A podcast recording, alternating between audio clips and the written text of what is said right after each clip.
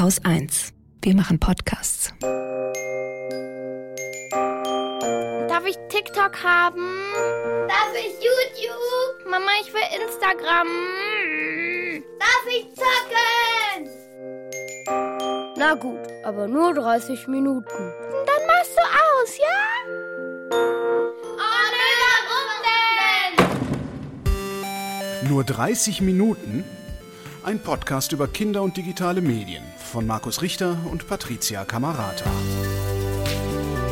Herzlich willkommen zu Folge 7 unseres Podcasts über Medienerziehung. Der nur 30 Minuten heißt aber 45 Minuten lang ist.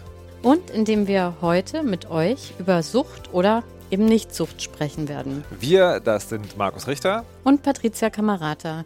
Herzlich, willkommen. Bevor wir diese Woche aber ins Thema einsteigen und süchtig und nicht süchtig werden, erstmal ein paar anderen Sachen, die wir über den Podcast selbst besprechen wollen. Man könnte sagen, Hausmeistereien. Zuerst einmal Dankeschön und zwar an alle, die bereits ein Abo abgeschlossen haben. Insbesondere ein ganz besonders großes Dank an alle, die das Abo schon abgeschlossen hatten, bevor wir mit der Folge 0 rausgekommen sind. Dann nochmal ein riesiges, aber nicht ganz so groß, aber doch sehr riesiges Abo. Äh, danke an die, die das Abo direkt nach der Folge äh, abgeschlossen haben und ein ebenso großes ähm, aber jetzt halt eben drittes Dankeschön an alle, die seitdem ein Abo abgeschlossen haben. Das hat uns alles, alles sehr, sehr, sehr gefreut. Aber vor allem natürlich sozusagen die, die, als wir nur so Kuckuck ins Internet gesagt haben, sofort da waren. Das war natürlich ein, ein wirklicher Selbstbewusstseinsboost für uns, sage ich mal. Dankeschön. Ja, und nicht zu vergessen natürlich auch die, die uns über andere Wege haben Geld zukommen lassen, zum Beispiel eben über PayPal. Äh, vielen Dank und äh, natürlich auch äh, nochmal ein Danke an unseren Staffelsponsor, dem Elternratgeber Schau hin, was dein Kind mit Medien macht. Und abgesehen vom Geld haben wir sehr viel, sehr ausgesprochen positives Feedback bekommen, das uns über die unterschiedlichen Kanäle erreicht. Und das ist natürlich super gut. Und wir wollen noch mal ein bisschen ermuntern, so ein Lob eventuell auch öffentlich einsehbar, zum Beispiel auf der iTunes-Seite zu hinterlassen, weil das kann uns definitiv helfen für die kommenden Staffeln. Jetzt habe ich schon Plural gesagt. Guck mal, wie optimistisch ich bin, einen Folgensponsor zu finden. Man möchte natürlich sagen, also wir sind nicht nur aus monetären Gesichtspunkten an euren freudigen Äußerungen interessiert, die sind schon für uns auch immer selber eine Bestätigung, dass wir anscheinend was richtig machen oder zumindest einen Nerv treffen. Das macht also sozusagen ein warmes Gefühl im Herz auch. Ja, aber jetzt quasi explodiert gleich die Folge, weil da könnte man super über Social Media Sucht sprechen. Aber das wollen wir Also, im Schwerpunkt gar nicht heute. Na, mir scheint vor allem, du bist schon also sehr süchtig nach dem Thema, weil eigentlich muss ich jetzt noch was anderes sagen. Ach so? Denn es gibt noch einen ganz wichtigen Punkt. Wir suchen ja Sponsoren für die nächste Staffel, die zweite. Das heißt auch, die erste wird irgendwann zu Ende sein und wir sind heute bei Folge 7 von 10. Und 8 und 9 haben wir noch ein Thema, das ich auch aus deinem Buch, das dann bald erscheint, generiert. Und die zehnte Folge wollen wir aber mit euren Fragen füllen und euch Antworten geben. Und das können so globale Sa Fragen sein wie, was ist eigentlich mit Fotoplattformen und der Körperwahrnehmung? Und es können auch ganz, ganz, ganz kleine äh, Fragen sein. Ich habe mich jetzt für Wire entschieden, finde aber den roten Knopf unten links an der Ecke nicht, von dem ihr erzählt habt. Beides könnten wir mal mehr, aber mal weniger ausführlicher besprechen. Wenn ihr uns die Fragen zuschickt, unter kontakt nur 30min.de könnt ihr das machen oder auch per DM auf Twitter. Ihr könnt uns auf wo auch immer ihr uns findet, schreiben. Und wir machen dann nach Folge 9 zwei Wochen Pause, um diese ganzen Fragen einzusammeln und uns Antworten auszudenken oder zu recherchieren. Und dann kommt die finale Folge von Staffel 1 am 6. März. Sehr gut. Klingt endlich. Ich hoffe aber, es geht weiter, denn ich habe ja soeben in unser Trello eingetragen als mögliches weiteres Thema tatsächlich den Themenkomplex Social Media Sucht und was da im Gehirn eigentlich passiert, wenn man positives Feedback über alle möglichen sozialen Plattformen bekommt, wie zum Beispiel Podcast-Lob. Das kann nämlich süchtig machen, Markus. Wow. Ich, also ich, ich weiß nicht, ob das pädagogisch oder ökonomisch jetzt so geschickt war, weil die Leute jetzt denken, oh nein, lieber kein Lob, weil dann werden die Armen süchtig. Aber Und wir sind schon. Jetzt, jetzt dürft ihr nicht aufhören, uns zu loben, denn dann haben wir Entzugserscheinungen und dann können wir nicht mehr podcasten. Ja, sehr okay, gut. Aber Ich komme da nicht mehr raus. Äh, wenn, also vor allen Dingen, was ich mich gerade frage, ist, wenn wir heute nicht über Social Media Sucht sprechen, aber der Folge über Sucht sprechen, worüber sprechen wir denn in der Folge, in der wir über Sucht sprechen? Also da gibt's ja noch verschiedene Dinge und ich glaube, die, die den meisten Eltern auch Sorgen bereitet, ist die Computerspielesucht. Und Warte mal, nachdem wir in der letzten Folge, also literally der letzten Folge, über Computerspiele geredet haben und Ja. wie toll die sind, stellt sich jetzt heraus, wir haben den Eltern Crack verkauft. es stellt sich heraus, dass es eine Sorge gibt, Ah, die wir auf jeden Fall mal aufarbeiten Hm, müssen. Okay, gut.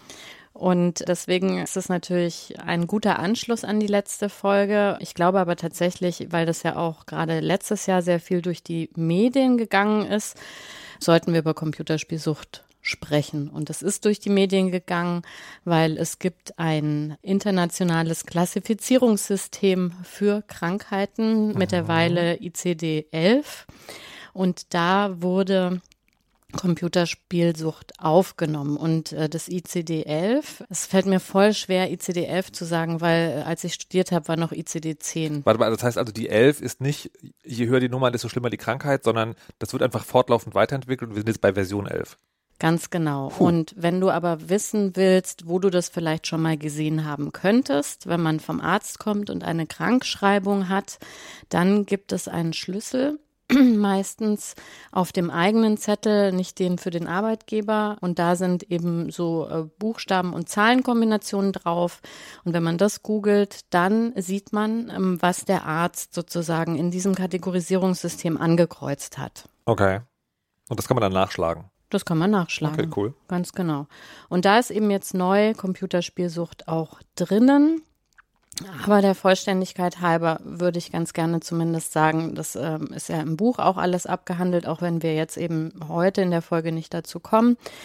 Es wird ja wirklich ernsthaft auch Social Media Sucht diskutiert und sehr viele haben bestimmt schon das schöne Akronym FOMO, also Fear of Missing Out, gehört, unter dem wir wahrscheinlich auch alle so ein bisschen leiden, nämlich durch die ganzen Push-Notifications hat man ja schon immer den Eindruck, auf ein technisches Endgerät gucken zu müssen, aber das werden wir jetzt nicht Ich wollte sagen, also die Fear of Missing Out kennt man auch aus dem analogen Leben. Zum Beispiel, wenn jemand sagt, komm doch mit auf die Party und du denkst, oh, ich habe eigentlich keine Lust, aber möglicherweise verpasse ich den besten Abend meines Lebens. Das ist so ähnlich, aber das gibt's dann halt auch in Social Media. Und bei all diesen Süchten muss man sagen, ich will noch mal auf die Formulierung hinweisen, die du gerade verwendet hast, nämlich, da wird darüber gesprochen. Mhm. Das ist alles nicht so hundertprozentig klar. Gibt es das überhaupt? Wenn ja, vielleicht. Und was sind dann die Auswirkungen davon?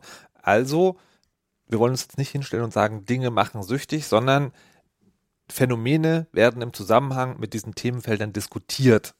Und das machen wir heute und das machen wir dann heute, wie wir es in Folgen davor auch gemacht haben, erstmal an einem Beispiel, weil es sonst zu groß wird und das ist eben Computerspielesucht, weil die eben auch die Sucht ist, die am meisten, ich glaube schon tatsächlich einerseits am meisten in den Medien vorkommt und andererseits aber auch am häufigsten instrumentalisiert wird, gerade wenn es auch darum geht, wie der Podcast heißt, nur 30 Minuten. Ganz genau. Und ich denke, vielleicht erden wir uns mal. Und wenn man in die Studien eben reinguckt, die ja auch in regelmäßigen Abständen eben auch durch die Medien gehen, werden ja so verschiedene Prozentsätze von Süchtigen in Deutschland genannt. Wobei die Zahlen, die ich jetzt habe, das sind gar nicht mal sozusagen nur Computerspielsüchtige, aber das finde ich ist zur Einerdung auch erstmal irrelevant.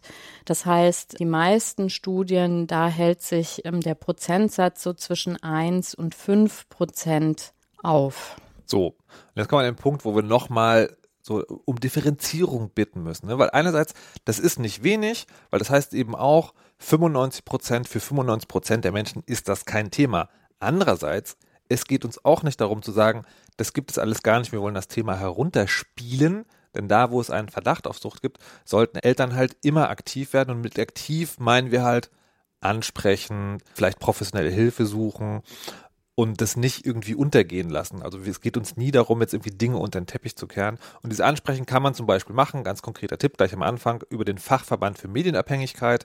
Die haben eine Seite, Link in den Show Notes, da kann man seine eigene Postleitzahl eingeben, da gibt es einen Anbieter in der Nähe.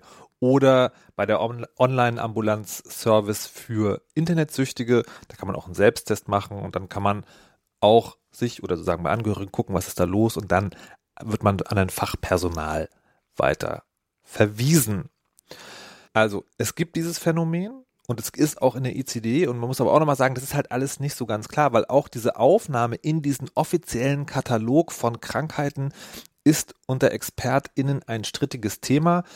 Letztlich dreht sich dann bei Computerspielen die Frage darum, ist Computerspielesucht ein eigenes Problem oder ist es ein Symptom von etwas anderem, zum Beispiel eine Folge von Depression? Ganz genau. Und deswegen sollte man auch diesen Begriff Sucht als solches nicht so exzessiv benutzen. Wir hatten das ja in der Folge zu Mobbing auch, dass man also auch da nicht immer gleich sagt, hier, der mobbt mich, sondern dass man Sucht auch nach Möglichkeit nur dann benutzt, wenn wirklich Suchtverdacht oder Sucht eben da ist und nicht ähm, davon zu sprechen, wenn ein Kind mal, weil irgendwie ein neues Spiel rausgekommen ist, sehr lange spielt oder wohl möglich als Teenager die ganze Nacht durchzockt, dass man da dann nicht von Sucht spricht. Das heißt, ich würde ganz gern in diese Definition einmal reingehen, weil das ist dann doch sehr aufschlussreich.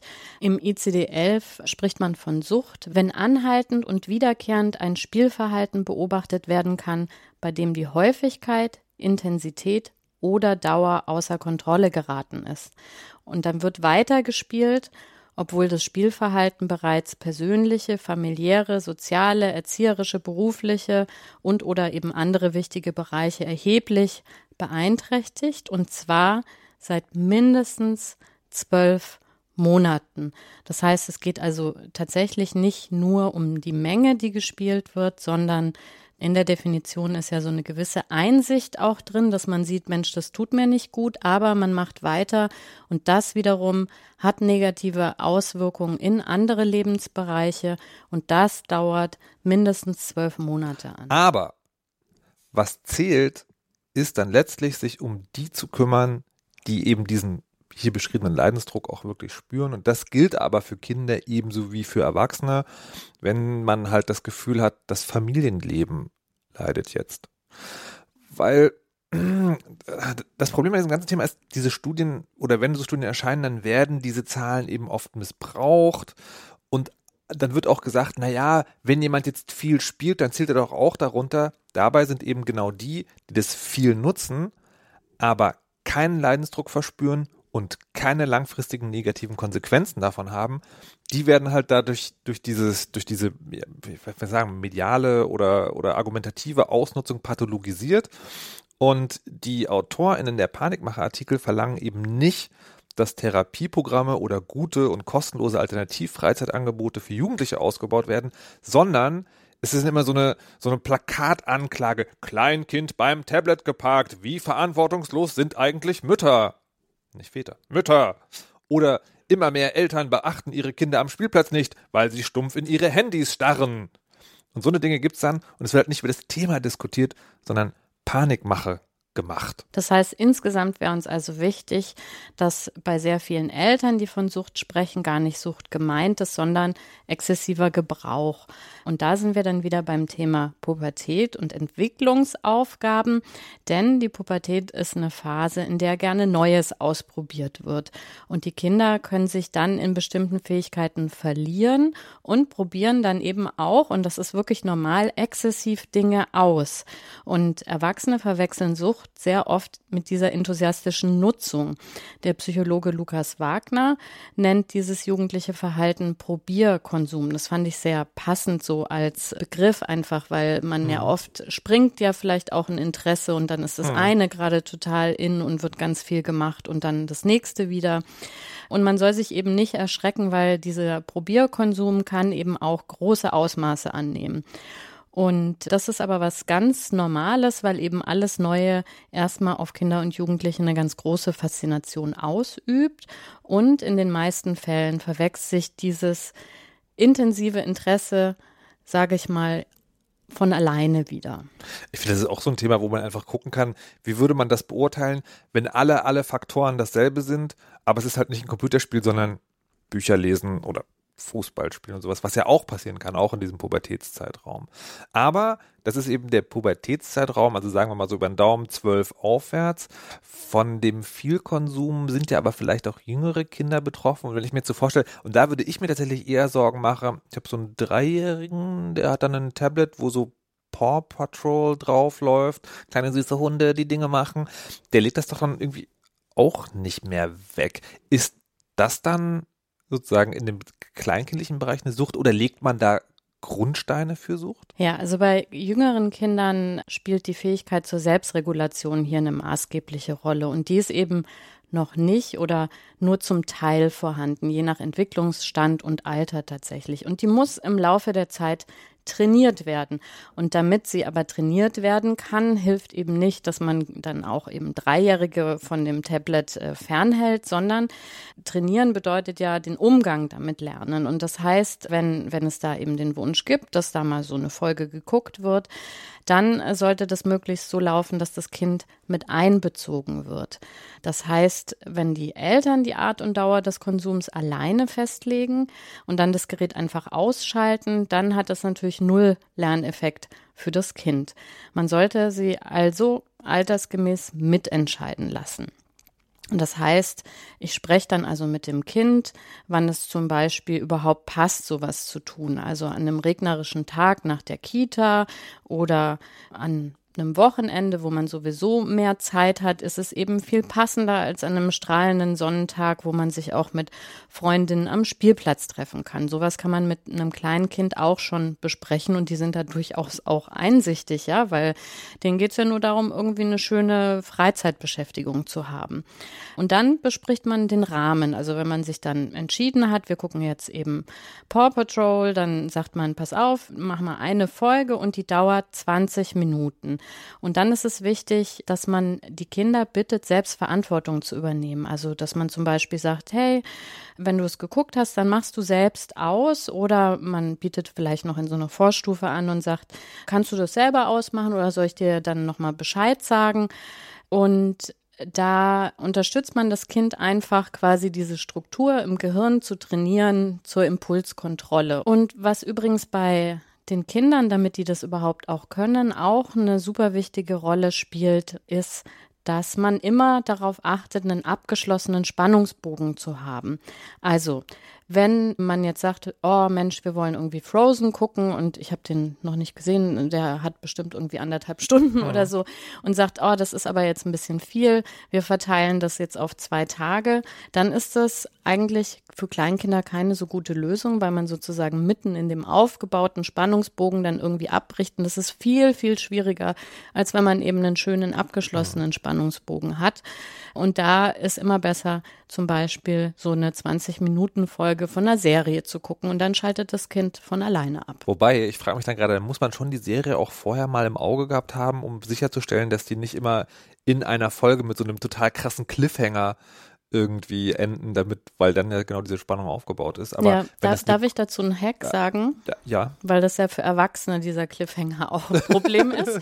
Wir äh, sprechen hier nur über Kinder übrigens. Äh, ich kenne auch niemanden, der ungefähr 200 Stunden mhm. Serien pro mhm. Woche guckt. Mhm. Aber äh, dieser Niemand empfiehlt sehr, wenn das so Serien sind, die einen Cliffhanger haben, dass man dann einfach eben nicht aufhört, wenn die Folge zu Ende ist, sondern nochmal die ersten fünf Minuten der nächsten Folge mitguckt weil da wird meistens der Cliffhanger aufgelöst und es gibt dann nochmal so quasi mhm. einen Durchhänger und bei dem Durchhänger kann man auch als betroffene Erwachsene viel besser abstellen als im größten spannenden, oh mein Gott, was passiert jetzt? Ich wollte aber gerade sagen, das ist schon, das ist schon ein Hack für Erwachsene, ne? weil Kinder sozusagen kriegst du wahrscheinlich schwer dazu überredet zu sagen, ja, jetzt ist die zweite Folge, da sind die fünf Minuten jetzt rum, jetzt machen wir aus. Ich habe es ehrlich gesagt bei Kindern noch nicht probiert, ja. aber ich, ich glaube nee. tatsächlich, also, dass das gut funktionieren kann, auch wenn man das für Dreijährige wahrscheinlich wirklich viel verlangt. Ja, aber so im Sechs- oder Siebenjährigen kannst du ja die Dramatik einer Serie oder einer einzelnen ja. Folge einer Serie durchaus erklären und sagen, guck mal, die wollen dann auch gerne, dass du immer Interesse hast, weiter zu gucken. Und wir tricksen die aber jetzt aus. Wir gucken uns noch kurz an, was jetzt ja. passiert ist, aber dann machen wir wirklich aus. Ja, oder man guckt halt, ob das eine ganz klassische Serie ist und gerade gute Kinderserien machen das ja auch sozusagen. Die fangen halt an und die enden halt in einer Folge. Und das kann man ja, wenn man sich für, einen, für eine Serie entscheidet, kann man sich mal eine Folge angucken, gucken, wie das ist. Jetzt entnehme ich dem aber schon und meine, meine bisherigen Erfahrungen mit Heranwachsenden würden nahelegen, und du hast auch schon gesagt, das klappt nicht immer und das Ziel ist eher sozusagen, das immer wieder zu machen und dann einen langfristigen Effekt davon zu erzielen. Aber da frage ich mich trotzdem auch, klappt das? Oder lernt man dann eher Ja, Ja zu sagen und trotzdem weiter zu gucken? Ja, ja zu sagen, wie die. Erwachsenen. Naja, also ähm, ich würde das schon unter Lernen einfach verbuchen. Mhm. Ne? Also du hast immer Rückschläge und es gibt äh, geeignetere Serien und weniger geeignete Serien. Aber durch Wiederholung von diesem Gesamtprozess gelingt es immer besser. Und wichtig ist eben zu verstehen, dass man mit Kindern wirklich Strategien einüben muss, die es ihnen ermöglichen, ihre Impulse auch zu kontrollieren. Dass das also nicht von alleine kommt. Genau. Das, ich habe was äh, gelernt, ich habe was gelernt, genau. ich weiß was. äh, Ja, Markus, melden, aber nicht schnipsen dabei. Okay, darf ich trotzdem? Ja. Also, ich habe mir nämlich, äh, ich kenne ja das Gefühl, dass also nee, warte, wie hast du es gerade gesagt? Also nie, niemand äh, ist möglicherweise verstimmt, wenn er von einem sehr intensiven Computerspiel gerade äh, hochschrecken muss, was anderes machen muss. Ich habe gelernt, woran das liegt, nämlich am Reifegrad des präfrontalen Kortex. Genauer, Achtung, Partywissen, dorsolateraler präfrontaler Kortex. Das ist nämlich eine Struktur im menschlichen Hirn, die am meisten Zeit für ihre Entwicklung braucht. Das kann bis zu 25 Jahre dauern, bis er völlig ausgereift ist. Bin ich unter 25? Hm. Und ganz grob ist das gesagt, die Hirnstruktur, die unter anderem die Kontrolle über Gefühle steuert, also auch die Impulskontrolle. Und die ist, je jünger man ist, also gerade im Kleinkindalter noch nicht so gut ausgeprägt. Speziell in der Autonomiephase kann man das, glaube ich, dann ganz gut bemerken, weil da eben kein, da ist noch sozusagen kein Blocker, der das kontrollieren kann. Und dann sortiert sich das irgendwann alles und in der Pubertät wird das nochmal massiv durcheinander gewürfelt, die ganze Hirnstruktur umgebaut und auch das ist dann nochmal under construction. Und generell kann es in diesem Gebiet auch so immer wieder einige Aussetzer geben und auch später, weiß gar nicht, von wem die reden, klingt das ab und zu aus, wenn man sich nämlich im sogenannten Flow befindet. Dieser Flow, der schaltet nämlich den dorsolateralen präfrontalen Kortex ab und er muss dann erstmal wieder angehen. Aber was ist denn der Flow? Ja, das ist ein Konzept von Michali Csikszentmihalyi und bezeichnet das als beglückend erlebte Gefühl eines mentalen Zustands völliger Vertiefung und restlosen Aufgehens in einer Tätigkeit. Also kennt man aus dem Büro. Ähm, und das kommt. das hat eine Weile bisschen gedauert, gedauert, äh, genau. Und dieser Zustand stellt sich dann ein, wenn es wirklich ein Gleichgewicht gibt zwischen der Herausforderung und dem Können. Das ist sozusagen der, der, die beste Voraussetzung ist, wenn genau diese beiden Sachen so ausgewogen vorhanden sind, dann kann man sehr gut in so einen Flow reinrutschen. Nicht umsonst ist das auch die Definition für ein gutes, fähigkeitsbasiertes Computerspiel. Das schafft nämlich diese Balance zwischen Gleichgewicht und Herausforderung, weil es eben den Flow ermöglicht. Und in diesem Flow zu sein, ist dann eben auch der Grund, warum Heranwachsende und möglicherweise manche Erwachsene nicht so gerne aufspringen, wenn sie eben in, darin vertieft sind und dann zum Essen gerufen werden oder jetzt mal auch machen sollen. Man ist in dieser Sache versunken, die Kontrollschleife im dorsolateralen präfrontalen Kortex ist im Ruhemodus und dann will plötzlich jemand was von einem aus einer ganz anderen Welt und dann hat man eben erstmal keine gute Laune, weil man da rausgerissen wird. Und das ist der Grund, warum manche Kinder aggressiv reagieren, wenn man sie trotz genauem Aushandels vorher dieser Kondition bittet, das Spiel zu unterbrechen. Und wenn man sich das nicht selber anfangen will, kann man das auch sozusagen versuchen, auf etwas anderes zu lenken, zum Beispiel einen Wecker, der klingelt. Und dann kann man auch sagen, am Anfang stellt man selbst den Wecker, dann bittet man irgendwann das Kind, den Wecker zu stellen und dann wird das alles sozusagen gelernt und ist strategisiert. Hm. Das ist übrigens auch der Grund, warum du bei Shadow of the Colossus so vor dich hin geflucht hast. Und ich bin da ja öfter mal in der Nähe, wenn du Computer spielst und denk dann immer, oh Mann, ey, warum hört denn der nicht auf, wenn das Spiel so unglaublich frustrierend ist? Und das ist wirklich für mich manchmal ganz schwer auszuhalten. Und so ist es, glaube ich, tatsächlich auch für viele Eltern, die vielleicht selber dieses Gefühl beim Computerspielen gar nicht kennen. Weil man denkt dann ja immer, das Computerspielen, also wenn du dich dafür entscheidest, Computer zu spielen, dann macht das ja total Spaß und du machst Ja. es ja eigenmotiviert und du machst es ja, um, um eine gute Zeit zu haben, ja. Und ähm, Ja, ich, quasi als Außenstehende verstehe ich einfach dann nicht, weil ich diesen Zustand nicht Das- kenne, warum man das macht, obwohl das von außen so frustrierend erscheint. ich finde das total spannend, weil ich frage mich jetzt die ganze Zeit, das hat ja nichts mit dem Flow zu tun für mich. Und dann denke ich aber, wenn ich jetzt außenstehend bin, dann hat das natürlich was mit dem Flow zu tun, weil ich erlebe jemanden, der ist die ganze Zeit sozusagen scheinbar übel gelaunt, weil er flucht, weil das Spiel so schwer ist. Und dann schreit er mich auch noch an, weil er aufhören soll zu spielen. Das, das, das kann insgesamt sozusagen das Gefühl machen, Computerspiele machen aggressiv. Ja. Und das sind aber zwei völlig grundverschiedene Dinge. Das eine ist, ich befinde mich in einem Spiel, das sehr schwer ist, und zwar auf eine Art und Weise, die auch frustrierend wirken kann. Das ist also entweder, weil die Überforderung real ist oder weil das Spiel tatsächlich unfair ist. Genau, aber äh, quasi in dir, das ist einem nicht bewusst, hast du trotzdem immer den Glauben, dass du die Herausforderung noch schaffst, weil Ja. das lässt dich beim Spiel. Genau. Und die, und tatsächlich ist dieses Fluchen, ich habe das neulich auch andere äh, Spieler sagen hören, das ist tatsächlich ein kathartischer Element, der Küchenpsychologie möglicherweise nicht immer was mit dem Spiel zu tun hat, sondern auch mal die Möglichkeit haben, konsequenzfrei jemanden anschreien zu können, nämlich das Spiel. Ne? Unfair, was soll das? Warum ist das so? Da kann man es einfach mal rauslassen. Und es ist aber was ganz anderes und auch sozusagen die Vorstufe der Belohnung, wenn man es dann geschafft hat als das, ich bin ärgerlich, weil ich aus dem Floh rausgeholt werde. Das sind also, intern sind das zwei völlig verschiedene Dinge, die Auslöser zumindest. Aber ich kann mir vorstellen, dass es extern äh, was anderes ist. Also, liebe Eltern, wenn ihr euer Kind im Spiel fluchen seht, dann ist das erstmal nichts Schlimmes. Auch hier, es gibt Extremfälle. Man muss auch gucken, also auch dieses von einem Spiel frustriert sein ist eine Frustration, mit der man umgehen lernen muss. Das ist die eine Sache. Und das andere ist, meine Impulskontrolle ist ausgeschaltet, wenn ich rausgeholt werde und ich brauche dann erstmal ein paar Minuten. Und dann, vor allen Dingen ist, glaube ich, wichtig, nicht ich werde angeschrien als Eltern, sondern da ist einfach der Kortex noch nicht am Start.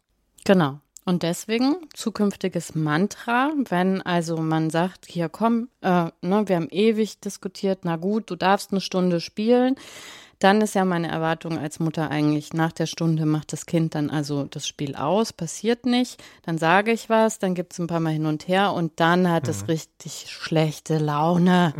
Aber statt dass ich mich dann darüber ärgere, sage ich, mein Kind meint nicht mich, lediglich die Kontrollschleife im Frontalkortex hat geschlafen.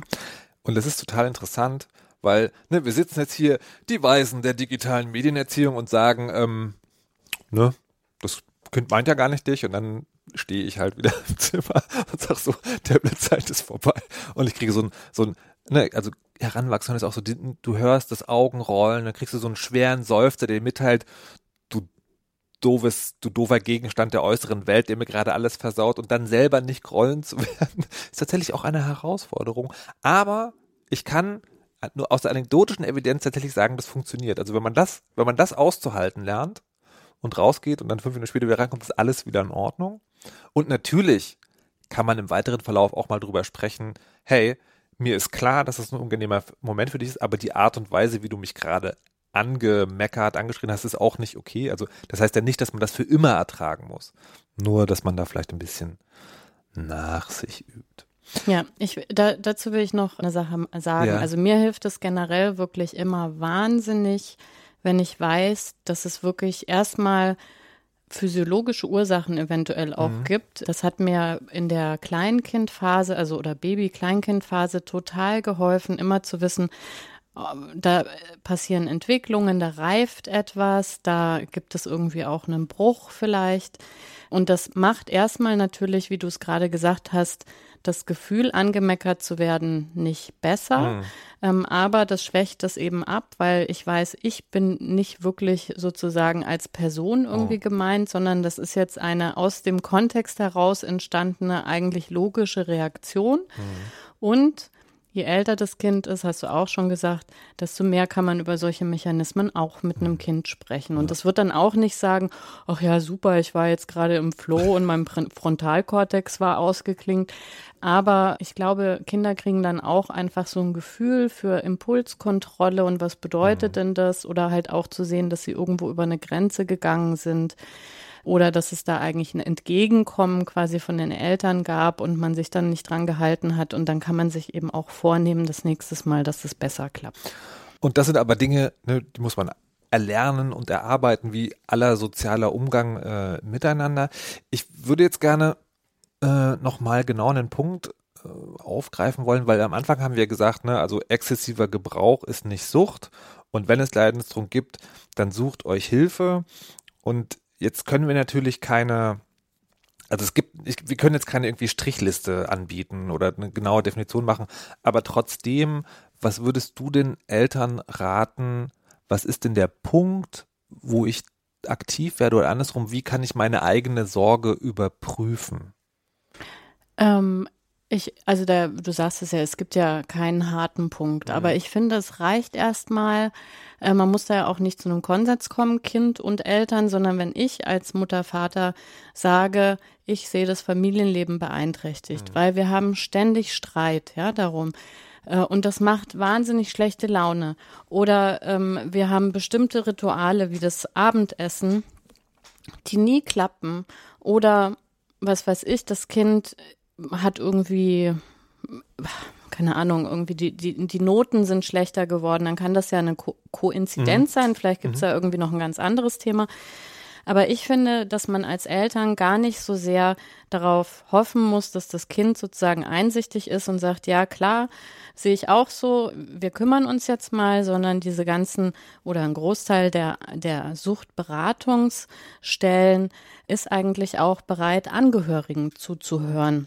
Und ähm, ich, also ich habe oft gelesen, dass das schon eine große Erleichterung ist, weil die gehen, Eltern gehen da mit großen Sorgen hin und werden in 80 Prozent der Fälle sozusagen äh, mit einem Gefühl nach Hause geschickt. So schlimm, wie du das gedacht mhm. hast, ist es bei weitem nicht. Und die kriegen natürlich auch Strategien irgendwie mit an die Hand, wie man so, so eine Spannungssituation zu Hause irgendwie auflösen kann. Und nur in den allerwenigsten Fällen wird es so sein, dass dann gesagt wird, ja, also das ist schon ein mhm. massives Problem, aber das sind ja wirklich drastischere Sachen wie Kinder, die sich einen Wecker stellen, wenn anzunehmen ist, dass die Eltern schlafen, also irgendwie um zwei Uhr nachts mhm. und dann spielen die jeden Tag von zwei Uhr nachts bis fünf Uhr früh und ne, so. Mhm. Und sowas kriegt man dann irgendwie raus. Und das sind natürlich andere Sachen, als wenn man jeden Tag um 18 Uhr irgendwie rummeckert dass mhm. die Stunde jetzt ja. nicht gereicht hat und man nicht irgendwie am Abendbrottisch sitzt. Aber ich finde, man muss da auch gar nicht so nach diesem harten Kriterium suchen, sondern sagen, wenn da was ist in unserem Familienleben, was unser Familienleben einfach stört, dann gehe ich unabhängig von meinem Kind zu so einer Beratungsstelle und lasse mich eben mhm. beraten. Ich glaube, da muss man sagen, auch bei Elternscham ne, reden. Also, weil das ist ja anscheinend so ein Thema, wo, wo es eigentlich besser ist, eher früher als später zu so einer zu einer externen Stelle zu geben, zu einem, zu einem ExpertIn und die Hilfe zu holen. Und das ist ja manchmal schambehaftet. Ne? Also in dem Moment, wo ich so etwas mache, gebe ich ja quasi ein Versagen meiner Erziehung zu. Also das ist nicht so, aber das ist vielleicht das mhm. Gefühl. Und dass man sich davon versucht, auch das, ne, wie alle emotionalen Dinge schwierig, aber dass man sich versucht, davon frei zu machen, einfach sich zu sagen, es gibt eine Situation, mit der ich nicht klarkomme und es gibt Menschen, die sind extra dafür da, um diese Situation zu klären ich kann die in Anspruch nehmen und das ist kein Versagen, hm. sondern das ist einfach.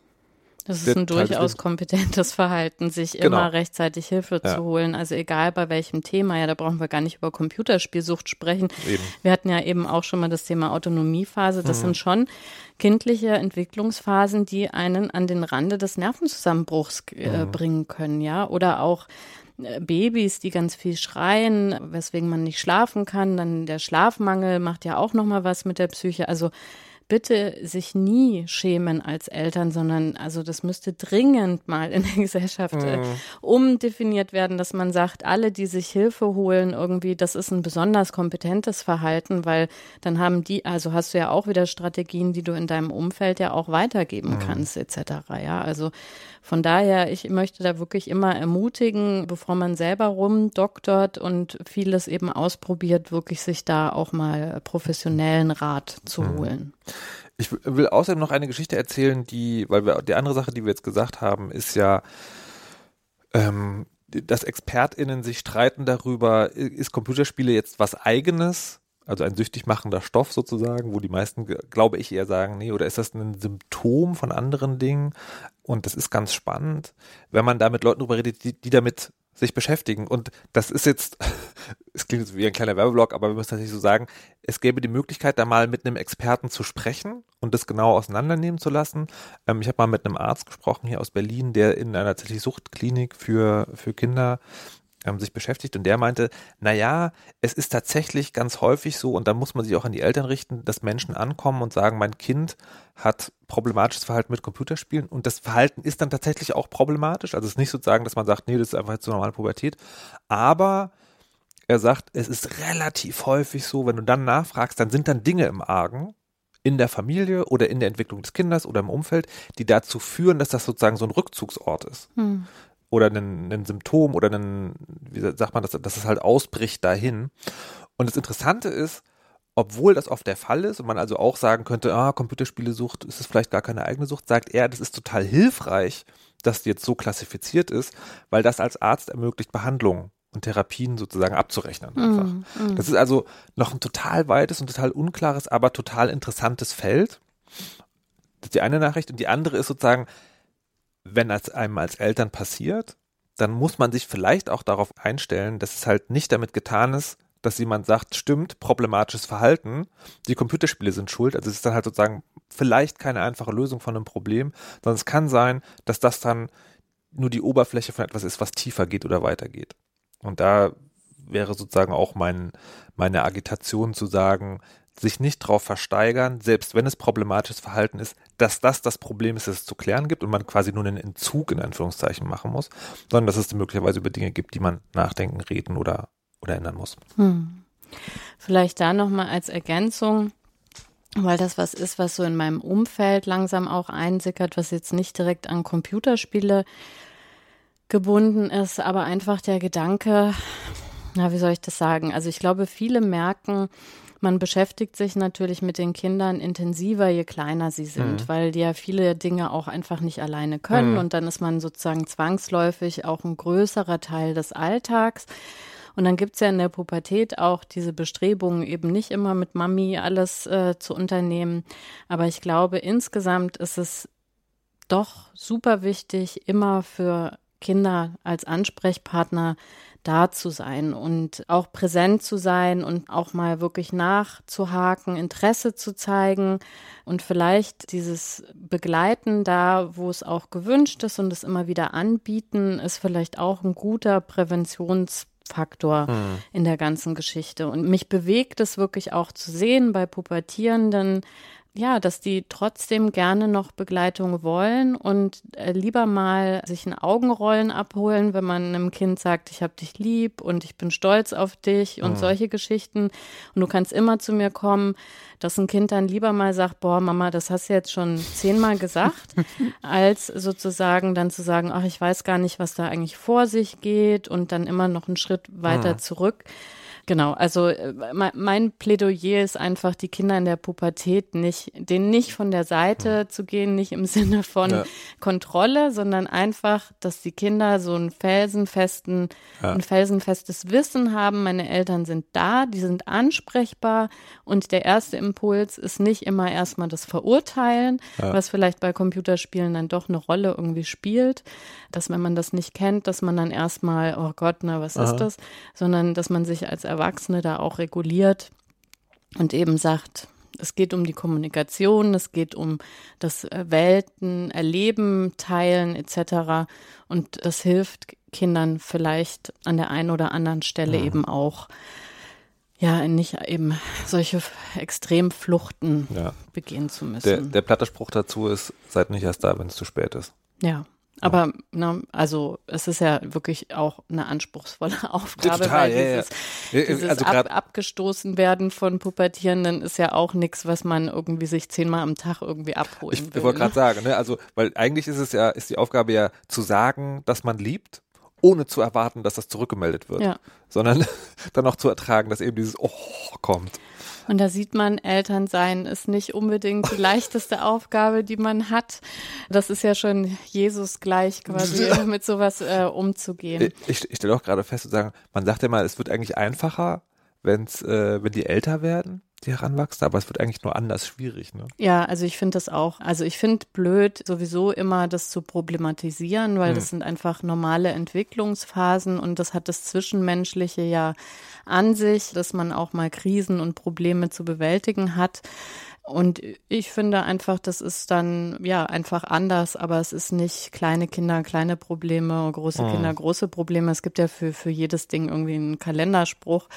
Ich finde einfach, wenn man den Vorsatz hat, dran zu bleiben und sich auch zu informieren, dann glaube ich, klappt das in den meisten Fällen. Es gibt ja eine ganz tolle Serie auf Netflix, die fast schon eine Überleitung ist zu der nächsten Folge, die heißt Sex Education. Und da spielt Gillian Anderson, die die meisten Erwachsenen wahrscheinlich aus Akte X kennen, eine Sexualtherapeutin, die ja auch viele gute Vorsätze hat und auch viel Fachkenntnis, aber manchmal eben auch so ein bisschen scheitert als Mutter. Und die sagt, es gibt eben so drei Ts, mit denen man eigentlich durch alle Themen durchkommt. Und das ist Truth, Talking and Trust.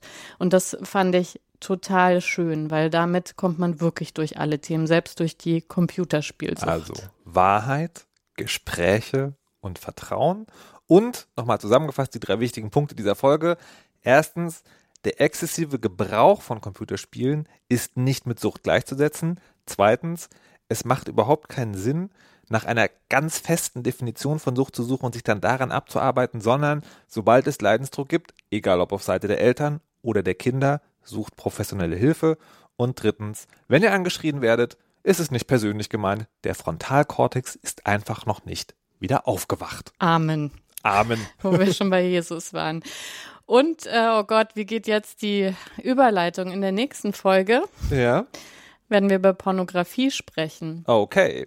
Und wenn ihr wollt und uns äh, reichhaltig mit Geld bewerft oder uns so gut bewertet, dass Sponsoren uns die Tür einrennen, dann könnten wir über Staffel 2 noch über die ganzen Sachen reden, die wir heute sagen im großen Thema Sucht nicht machen konnten. Also zum Beispiel die Fear of Missing Out in Social Media oder die Sucht nach Likes. Ob es das überhaupt gibt, was das bedeutet und wie es unser soziales Miteinander verändert. All das könnte man machen. Und außerdem, vielleicht könnten wir auch noch versuchen, ein Interview mit dem Arzt, äh, von dem ich erzählt habe, zu machen. Mit Jakob Florak war das hier aus Berlin. Sehr gut. Dann bleibt uns nur noch ein schönes Wochenende zu wünschen. Uh, schönes Wochenende und bis zum nächsten Mal. Bis dann. Ciao. Tschüss. Dieser Podcast wird unterstützt von dem Elternratgeber Schau hin, was dein Kind mit Medien macht. Auf schau-hin.info gibt es alle Informationen rund um Kinder und digitale Medien.